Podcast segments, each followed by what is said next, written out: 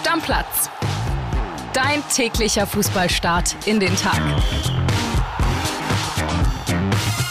Ja, moin, liebe Stammplatzfreunde. Der Tag nach dem ersten, ja so richtigen Endspiel für die Bayern in dieser Saison. Bei mir ist der Podcast-Papa. Flo, bitte. Grüß dich, André. Hallo, Stammplatz-Community. Flo, die Bayern haben das Ding am Ende gewonnen. Steht ein 1 zu 0 Sieg da. Das war über weite Strecken, fand ich, ziemlich dominant und dann hinten raus relativ knapp. Bevor wir beide darüber diskutieren, der Kollege Heiko Niederer, der war im Stadion und den hören wir zuerst. Servus André aus dem Parc de Prince in Paris, wo vor wenigen Sekunden das Spiel der Bayern gegen PSG abgepfiffen wurde. Ja, und die Stimmung, wenn ich hier ins Rund gucke, ist jetzt sehr gedämpft, denn äh, die Pariser Fans sind natürlich enttäuscht. Die Schlussphase gab es nochmal richtig wilde Stimmung und wilde Szenen im äh, Bayern-Strafraum. Paris drückte nochmal auf den Ausgleich, hatte Chancen, vor allem durch den eingewechselten Kilian Mbappé, der dann doch als Joker kam und nochmal für ordentlich Wirbel sorgte. Ein Glück für Bayern, dass sein Treffer dann doch abseits war. Eine Millimeterentscheidung, wie man beim Videoschiri gesehen hat. Ja, Bayern gewinnt in Paris und einer wurde mal wieder gegen Paris zum Held. Kingsley Coman, wir erinnern uns alle an 2020 in Lissabon, als er mit seinem 1 zu 0 per Kopf den Sieg im Finale klar machte. Und jetzt wird er eben schon wieder zum Paris-Schreck, trifft Volley nach schöner Davids Flanke zum 1 zu 0. Und das ist natürlich auch für Julian Nagelsmann ein ganz, ganz wichtiger Sieg. Eigentlich der erste ganz große Kracher-Sieg in der K.O.-Phase der Champions League. Und die Champions League ist ja das ganz große Ziel der Bayern in diesem Jahr. Also der erste Teil ist gemacht mit dem 1 zu 0 in Paris. Das Rückspiel kann kommen in drei Wochen. Da muss Bayern natürlich nochmal nachlegen, denn man hat eben gerade auch in dieser Schlussphase gesehen, Paris kann, wenn sie wollen und wenn sie Mbappé vorne drin haben, wirklich, wirklich gefährlich sein. Also die können natürlich auch in München gewinnen. Aber es ist erstmal ein ganz, ganz wichtiger erster Schritt und deswegen lassen sich die Bayern-Stars hier auch gerade zu Recht vor der Kurve feiern. Ciao aus Paris und alles Gute nach Berlin. So, und jetzt bin ich auf dein Statement gespannt. Also, die Bayern erst kontrolliert und später ein bisschen wackelig. Genau, kontrolliert finde ich das richtige Wort. Dominant finde ich einen Schritt zu weit, obwohl ich in der ersten Halbzeit ziemlich enttäuscht war vom PSG. Und ja. da muss man einfach sagen, da hatte Bayern das richtig, richtig gut im Griff. Das war jetzt kein Spektakel, aber das war so, dass man gesagt hat, ey, also genauso souverän, genauso sachlich, mit genau so einer taktischen Disziplin musst du so ein Spiel angehen. Und PSG hat auch nichts dafür getan, dass Bayern damit irgendwie Probleme bekommt. Also ich habe mich immer gewundert, ich habe gedacht, die haben so eine krasse Truppe. Warum spielen die so ohne Freude, ohne Tempo? Das war schon, schon richtig, richtig gut. Auf der anderen Seite muss man sagen, man hat auch gesehen, was dann passiert, wenn Mbappé reinkommt. Da ist ein ganz anderes Tempo im Spiel. Also ich sag mal so, schon mal kleine Vorschau aufs Rückspiel. Das wird kein Zuckerschlecken, weil da werden wir PSG PSG von Anfang an so sehen, auch taktisch und auch vom Tempo her, wie wir sie jetzt die letzte Viertelstunde gesehen haben. Ja, 57. Minute kam Mbappé rein und ich fand bis dahin hat das mit der Dreierkette, die Julian Nagelsmann wieder ausgepackt hat, sehr gut geklappt. Die hatten dann mehr Schwierigkeiten als dann wirklich die drei, die auch nicht verteidigen, da vorne waren und das Tempo von Mbappé dazu kam. Genau, Dreierkette ist ja immer das Risiko, wenn du die mit brutal Tempo attackierst, dann kann man da ins Schwimmen kommen und da kannst du auch fast nichts gegen machen. Also wenn du es perfekt spielst, dann ähm, ist es so, wenn jemand wie Mbappé mit so einem Tempo kommt, kriegst du trotzdem Probleme. Ich bin gespannt. Ich kann mir vorstellen, dass er im Rückspiel nicht auf Dreierkette setzen wird. Ich das, auch. das würde mich sehr wundern. Und ich glaube, man kann sich aufs Rückspiel freuen. Also das war, war für mich so, wenn man neutral reingeht in dieses Spiel als deutscher Fan, wollte man jetzt ein schönes Spiel sehen. Das hat man schön, mittelschön, das war in Ordnung, aber man wollte vor allem dieses Rückspiel haben, wo man sich drauf freuen kann. Und da ist, glaube ich, alles offen. Ich glaube auch, dass der Heimvorteil auf diesem Niveau gar keine große Rolle spielt. Also, das ist ein zweites Spiel quasi. PSG geht da mit dem Rückstand rein. Dementsprechend werden sie offensiver spielen und das wird nochmal geil. Ich glaube, dass allein deswegen eine Dreierkette im Rückspiel schon schwierig ist, weil Benjamin Pavard ja nicht mehr dabei ist. Du hast ne? es gefordert gestern Abend die ganze Zeit. Du hast nicht verstanden, warum er Cancelo rausgenommen hat und Pavard drin gelassen hat, weil der schon gelb hatte. Genau, ich hätte vielleicht schon früher umgestellt auf eine Viererkette. Ja, wäre möglicherweise auch sinnvoller gewesen. Mich hat es auch ein bisschen gewundert, aber es hat halt funktioniert. Ja, aber spätestens, der Pavard hatte kurz nach Wiederanpfiff in der zweiten Halbzeit wieder, ich würde fast schon sagen, gelbwürdiges Foul, da hat der Schiri ihn leben lassen. Und spätestens da hätte ich mir Gedanken gemacht an Nagelsmanns Stelle. Ja, das war mutig. Jetzt muss er es ausbaden. Auf jeden Fall erstmal gesperrt. Von daher können wir uns, glaube ich, festlegen, dass wir eine Viererkette sehen werden. Und auf jeden Fall auch eine offensivere äh, Pariser Mannschaft. Ja, ich glaube zum Beispiel nicht, dass er den Blind dass er den in die Dreierkette packt von Anfang an gegen diese drei Offensivmonster von Paris, das kann ich mir einfach nicht vorstellen. Wobei du hast gerade gesagt, die haben so eine überragende Truppe. Ja, denkt man immer erst, aber wenn ich mir das Mittelfeld von denen von gestern angucke, Soler, Verratti, Pereira, boah, das klingt so ein bisschen nach Euroleague-Gruppenphase für mich. Ja, wenn das Euroleague-Gruppenphase wäre, wären wir alle Euroleague-Fans. Das ist jetzt, du hast recht, man lässt sich bei PSG, glaube ich, sehr dadurch blenden, diese äh, drei genialen Offensivspieler zu haben. Das ist klar, aber trotzdem ist das natürlich eine Mannschaft, von der man mehr erwartet, als sie gestern 70 Minuten gezeigt haben. Lass uns kurz über Kingsley Coman sprechen. Der hat auf einmal das Tore-Schießen für sich entdeckt. Ich meine, gegen Paris trifft er ja sowieso gerne. Wir erinnern uns ans Champions League-Finale. Aber zuletzt ja auch gegen Bochum erfolgreich nach seiner Einwechslung und jetzt wieder. Also da finde ich, wenn der Coman jetzt auch noch offensiv in der Box gut ist, dann geht das schon in Richtung Weltklasse. Ich glaube, wenn Coman fit ist, ist das fast immer Weltklasse.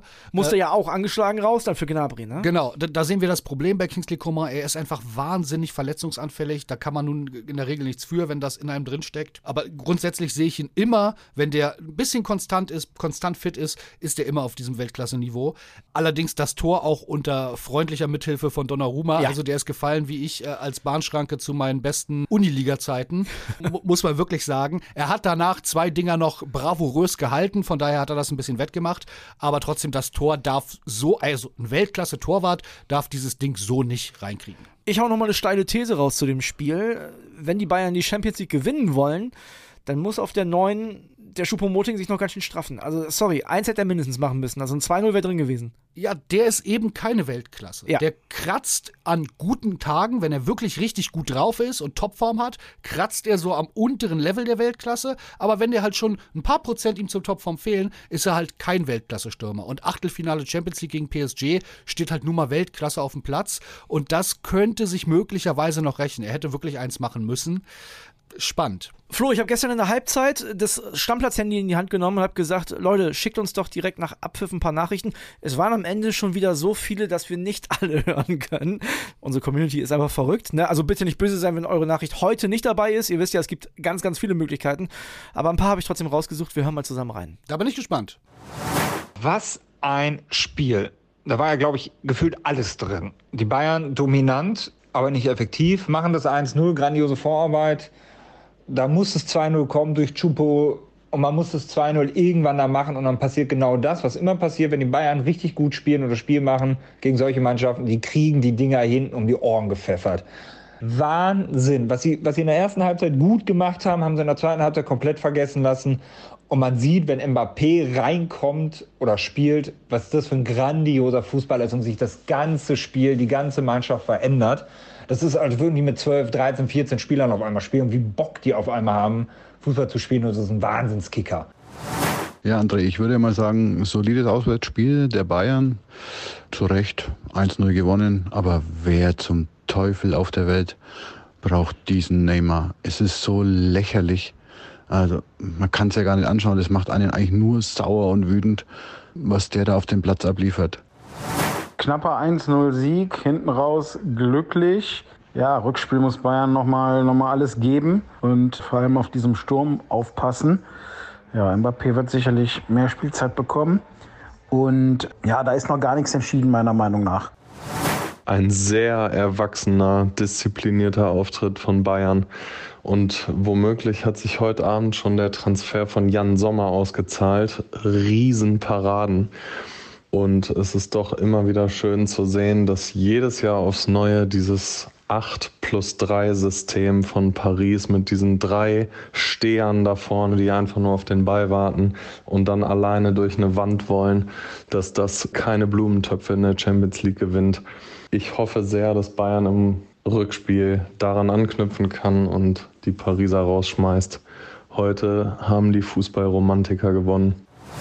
Ja, enges Rückspiel. Ich glaube, wir sind uns einig. Ja, Wut auf Neymar. Ja. Obwohl man sagen muss, die Szene gleich am Anfang, da dachte man erst, oh Gott, was schauspielert der da? Wenn man es in der Zeitlupe dann gesehen hat, da wurde er wirklich richtig am Kinn erwischt. Ja, aber das war jetzt auch kein doppelter Kieferbruch. Nein, es war kein doppelter Kieferbruch. Aber man ist auch immer geneigt dazu, jedes Mal, wenn Neymar auf dem Boden liegt, zu sagen, er schauspielert nur. Es ist wahrscheinlich wirklich nur in 75 Prozent der Fälle der Fall. Was mir noch aufgefallen ist, hast du gesehen, dass sich die Bayern-Fans mit Plakaten riesig beschwert haben über die Preise. Ja, die haben geschrieben, wir sind immer noch nicht Neymar auf Englisch. Ne? 70 Euro das Ticket ist aber auch happig, ey. Ja, ich finde immer so ein bisschen, ich bin hin und her gerissen, was das angeht. 70 Euro ist eine Stange Geld für jeden, da braucht man nicht drum herum reden. Ja, vor allem in der Kurve, ne? Also Genau. nicht an der Mittellinie. Ich glaube, man muss da einen Weg finden und da sollte die UEFA was vorschreiben, Ja. dass für Auswärtsmannschaften, ja, es da einfach ein gewisses Kontingent gibt für meinethalben 30 Euro. Das Genau. ist so, wo ich sagen kann, das muss man sich dann gefallen lassen, wenn man sich dieses Hobby hat. es ist ja auch Champions League mit den besten Mannschaften der Welt. Absolut. Darum finde ich 70 Euro eigentlich auch nicht schlimm, aber es muss ein Kontingent geben für Leute, die diese Allesfahrer sind. Da muss man einfach eine, eine Lösung finden. Und dass der Pariser, der in Paris lebt, der zahlt auch 25 Euro für eine Pizza. Der regt sich über sowas nicht auf. Aber ich finde, da ist wirklich mal die UEFA gefordert. Wir sehen das jetzt öfter. Die Bayern-Fans haben sich da schon öfter beschwert, weil Ja. die natürlich auch oft in der Champions League fahren, logischerweise. Ja, also ein haben Hertha- halt- ein Hertha-Fan braucht sich darüber nicht aufregen. Nee, aber die haben halt auch wirklich einfach mehr Spiele als alle anderen und Genau. wollen ihren Club supporten. Genau, und ich glaube, also ich fände es sinnvoll, wenn die UEFA da eine Regel erlässt. Die Clubs machen alle genug Geld über die Champions League. Da kann man auf die paar 10.000 Euro und von mir aus auch 100.000 Euro über den gesamten Rahmen der Saison durchaus verzichten. Ich würde sagen, auf die Bayern machen wir den Deckel drauf. Vorerst, ne? Ganz ist er ja noch nicht drauf. Da gibt es ja noch das Rückspiel. Wir gucken mal auf die zweite Partie von gestern. War ich ein bisschen überrascht, ehrlich gesagt. Äh, Denn AC Mailand gewinnt gegen die Tottenham Hotspurs mit 1 zu 0. Diaz, frühes Tor in der siebten Minute und da war ein Deutscher richtig überragend, ne? Ja, Malek Chow, der äh, Ex-Schalker U21-Nationalspieler, hat in der Startelf gestanden als Innenverteidiger und hat Harry Kane da das ein oder andere Mal echt zur Verzweiflung gebracht. Hat auch offensiv eine gute Aktion gehabt, hat einen Kopfball, der knapp daneben war. Also das durchaus überraschend. Milan überhaupt, ich glaube, die waren ziemlich lange nicht im Achtelfinale und jetzt haben sie eine ganz gute Ausgangslage aufs Viertelfinale. Also könnte so ein bisschen vielleicht die frühe Überraschungsmannschaft dieser K.O.-Runde werden. Ja, ich glaube, der Vorteil von Milan ist nicht so groß wie der der Bayern, denn das war das Heimspiel und Tottenham, glaube ich, im Tottenham Stadium. Das wird sehr schwer, sehr, sehr schwer. Genau, ich glaube, wenn du zwei Mannschaften hast von so unterschiedlichem Niveau, äh, auch zumindest auf dem Papier, dann spielt der Heimvorteil schon eine Rolle. Ich glaube halt nur, wie ich es vorhin schon gesagt habe, bei PSG Bayern, da spielt der nicht die große Rolle. Ich meine, die UEFA hat die äh, Auswärtstorregel auch schon deshalb abgeschafft. Aber bei Tottenham, also es ist noch ein weiter Weg zum Milan-Wunder. Apropos Heimvorteil. Also wenn in der Champions League irgendeine Mannschaft einen Heimvorteil hat, dann heute Abend der BVB. Denn die spielen gegen den FC Chelsea und Borussia Dortmund, ne, wenn der Signal Iduna Park da bebt, das ist schon nochmal was anderes, muss man auch ehrlicherweise sagen. Der Kollege Jonas Ortmann, der hat uns mal eine Sprachnachricht geschickt, wird heute Abend auch wieder im Stadion sein. Wie sieht's da aus in Dortmund? Hallo André. Dortmund, sechs Siege in Folge, voller Selbstvertrauen. Gegen Chelsea, Platz 10 in der Liga, im Pokal raus, zuletzt zwei Unentschieden gegen Fulham und West Ham. Ich glaube, das wird ein Kräftemessen auf Augenhöhe heute Abend. Wenn Chelsea hier zu Gast bei Borussia Dortmund ist, der Club, der im Winter 330 Millionen Euro in neue Spieler investiert hat. Ja, man sieht halt einfach, Geld schießt nicht unbedingt direkt Tore, so will ich es mal formulieren. Auch wenn natürlich der Respekt bei den Dortmundern groß ist vor Spielern wie Enzo Fernandes, der beste junge Spieler bei der WM, den sie für 121 Millionen noch verpflichtet haben. Joao Felix, den Wirbelwind in der Offensive den portugiesischen Nationalspieler und dazu noch Mudrik, der ja beim seinem ersten Premier League-Spiel, der für 17 Millionen Euro kam, in diesem Winter ebenfalls ja, direkt mal einen neuen Sprintrekord aufgestellt hat. Aber einen super Sprinter haben wir auch die Dortmunder. Karim Adeyemi, der schnellste Bundesligaspieler aller Zeiten, ist wieder zurück nach Sperre im Pokal und Liga. Dazu ist auch Marius Wolf zurück, der nach Schulterproblemen ja, zurück in den Kader kehren wird. Einziger Wermutstropfen, Yusufa Mokoko. Er fällt bis zu sechs Wochen aus oder rund sechs Wochen. Damit wird aktuell gerechnet. Ein anderes der Syndesmose. Das Problem hatte er vor einigen Jahren schon einmal, hat sich bei der U21 genau am gleichen Fuß, auch an der gleichen Stelle verletzt. Ja, jetzt wieder. Damals war er sogar drei Monate raus. Und ich glaube, das wird jetzt erstmal eine problematische Zeit für Yusufa Mokoko, der natürlich jetzt erstmal fit werden wird. Dementsprechend muss Sebastian Aller jetzt vorne die Kohlen aus dem Feuer holen und zwar ganz alleine, wenn man mal ehrlich ist. Hat in der letzten Saison ja auch elf Tore in acht Spielen gemacht. Dahinter gibt es noch Anthony Modest, der sicherlich auch eine Option werden kann. Aber die Hoffnung liegt in Dortmund jetzt natürlich auf Sebastian Aller, dass er ja, in der Champions League so weiterballern kann wie im vergangenen Jahr und sich dann auch mit einem guten Spiel heute Abend eine gute Ausgangssituation fürs Rückspiel geschaffen wird. An Selbstvertrauen soll es definitiv nicht liegen. Das ist gigantisch bei Borussia Dortmund gerade. Die Stimmung ist gut, alle haben Spaß an der Arbeit. Die Chance, würde ich sagen, ist groß wie selten gegen einen englischen Club in der Champions League weiterzukommen. Liebe Grüße, ich werde sicherlich eine Sprachnachricht schicken, wie es dann gelaufen ist und bis bald. Ciao. Das würde ich komplett unterschreiben, Flo, was der Jonas da sagt. Ich glaube, es war lange nicht so, in Anführungszeichen, wahrscheinlich gegen Chelsea weiterzukommen wie aktuell. Ja, A ist Orti eh ein guter Mann und der hat fast immer recht. Und äh, B dieses Mal besonders. Ich glaube auch, dass das eine sehr komfortable Ausgangssituation auch für Dortmund ist. Sie starten jetzt mit dem Heimspiel. Wir wissen, das wird richtig brennen. Ja. Und wir haben Chelsea, die Hohn und Spott ertragen haben in der Transferperiode, weil die so unfassbar viel Geld ausgegeben haben und es trotzdem nicht besonders viel besser läuft. Aber es ist halt trotzdem noch Chelsea. Sprich, Dortmund hat eigentlich relativ wenig zu verlieren. Wenn die nur unentschieden spielen oder knapp verlieren, sagt man immer noch, naja gut, Champions League Achtelfinale, Chelsea. Aber wenn sie gewinnen und die Chancen sehe ich als wirklich, wirklich groß an, dann ist das ein Riesenerfolg. Dann hast du immer noch das Rückspiel in England. Das ist bei Chelsea natürlich auch nicht einfach. Aber unterm Strich unterschreibe ich das alles. Dortmund ist Favorit heute für mich. Nur in dem Spiel oder auch in dem ganzen Duell? Erstmal in dem Spiel äh, und dann würde ich gerne die 90 Minuten äh, heute abwarten. ja, das dann, zählt ja nicht. Ja, doch. Da, dafür bist du der große Experte. Du musst dich jetzt festlegen. Okay, ich, ich sag, das rausnehmen. Ich sag Dortmund haut Chelsea raus. Großartig. Ich glaube, wir können da alle mit leben. Ich habe es am Wochenende schon gesagt. Für mich jetzt die schönste Fußballzeit des Jahres, die vielen K.O.-Spiele und mit so vielen deutschen Mannschaften. Auch morgen die äh, Europa League ja nicht zu unterschätzen. Da werden wir auch noch richtig Freude haben, denke ich. Von daher, die Spiele können kommen. Ja, der BVB momentan, ich will das kurz begründen noch, ne? ich will ja nicht einfach nur irgendwas in den Raum werfen. Der BVB, wie Orti auch sagt, richtig on fire. Dann sieht es personell bei denen wieder richtig gut aus. Mokoko verletzt, da hat ein Kumpel von mir, großer Dortmund-Fan, am Wochenende zu mir gesagt, ja, eigentlich perfekter Zeitpunkt, hast einen weniger, der sich beschwert, dass er momentan nicht ran darf. Ne? Also, Total. Das ist ja wirklich, muss man ehrlicherweise ist doof, sagen. aber das trifft sie überhaupt nicht. Nee, denke ich auch. Also, Und Haller ja ein richtiger Champions League-Experte. Das stimmt, obwohl ich da bei all den Dortmundern, ne, die momentan richtig in Form sind, da hätte ich vielleicht ein, zwei Tore mehr noch erwartet, aber ey, der war ein halbes Jahr komplett raus, hat ganz andere Sorgen als Fußball gehabt. Vielleicht feiert der heute Abend seinen richtigen Durchbruch beim BVB. Ja, und der hat bei Ajax in der Champions League für richtig Furore gesorgt. Also Stimmt. der weiß, wo das Tor steht da, der kennt, wenn die Hymne läuft. Ich kann mir vorstellen, dass der da nochmal anderes Niveau erreicht und damit ich wenigstens irgendwas Sinnvolles noch beitrage oder beziehungsweise eine steile These hier raushaue. Ich glaube, es gibt heute ein Haller-Tor. Würde ich mich auf jeden Fall extrem drüber freuen und ich glaube nicht nur die BVB-Fans, sondern ganz Fußball-Deutschland, denn wir wollen doch, dass unsere Mannschaften so weit wie möglich in der Champions League kommen. Ist doch klar, oder? Absolut. Das Ich macht glaub- uns allen mehr ja, Spaß. Ich glaube, da muss man schon sehr die hard Schalke-Fan sein, damit man jetzt den Dortmundern das auswünscht oder die hard Dortmund-Fan, damit man wünscht, die Bayern fliegen raus. So viele deutsche K.O.-Spiele wie möglich, dann äh, ist man hier das ganze, den Restwinter und das Frühjahr beschäftigt und dann ist der Sommer schneller da, als man gucken kann. Ist doch geil. Also Fußball 21 Uhr auf The Zone heute. Packen wir mal jetzt schon mit in den Block rein, denn es gibt noch ein zweites Spiel. Brügge gegen Benfica Lissabon klingt jetzt erstmal wirklich nach Euroleague. Aber äh, Das Brü- klingt nach Euroleague. Brügge hat sich äh, gut durchgesetzt und auch Benfica hat das ja sehr, sehr stark gemacht. Denn Benfica ist äh, weitergekommen in der Gruppe mit Paris und Juve. Ich meine, Maccabi Haifa war noch drin. Okay, dass sie die hinter sich lassen, ja, alles gut.